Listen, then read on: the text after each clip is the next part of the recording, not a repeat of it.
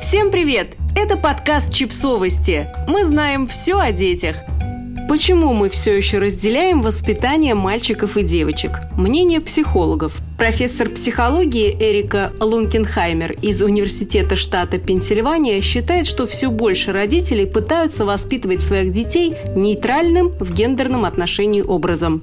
Изучение гендерных различий в родительстве детей может помочь взрослым найти более эффективные приемы в воспитании, считает Эрика. Вот три основных различия между воспитанием мальчиков и девочек, которые по-прежнему заметны в современном родительстве. Первое. С мальчиками больше говорят о пространственных измерениях. То, как родители описывают ребенку объекты, меняется в зависимости от пола ребенка. Таким выводом пришли исследователи Шеннон Пруден и Сьюзен Левин. Наблюдая за разнообразной выборкой из 58 семей с детьми от 14 до 26 месяцев, ученые обнаружили, что родители используют в общении с мальчиками больше слов, относящихся к форме предмета или описывающих свойства пространства, нежели с девочками. Анализ показал, что такие разговоры могут внести в важный вклад в развитие детей. Гендерные различия в пространственном мышлении малышей, скорее всего, связаны с более ранним использованием их родителями пространственной лексики. Второе. С мальчиками чаще играют в активные и даже грубоватые игры.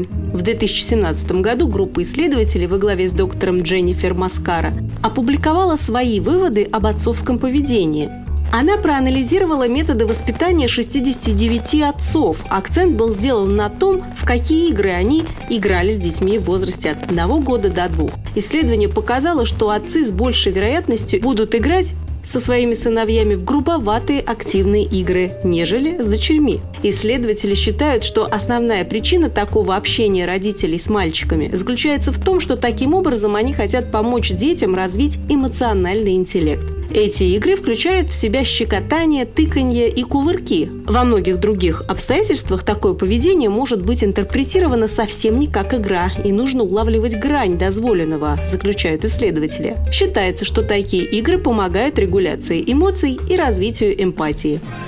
Третье.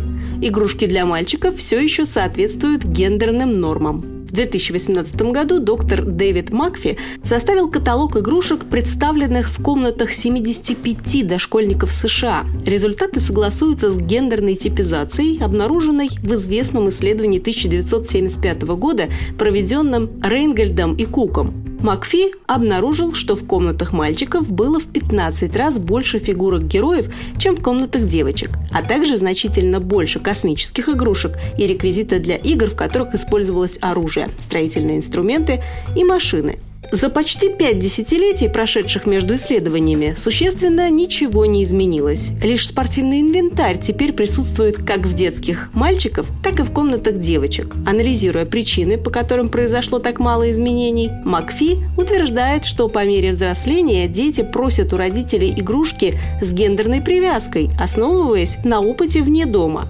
Трудно в одночасье изменить настолько ускоренное в сознании многих родителей гендерное воспитание.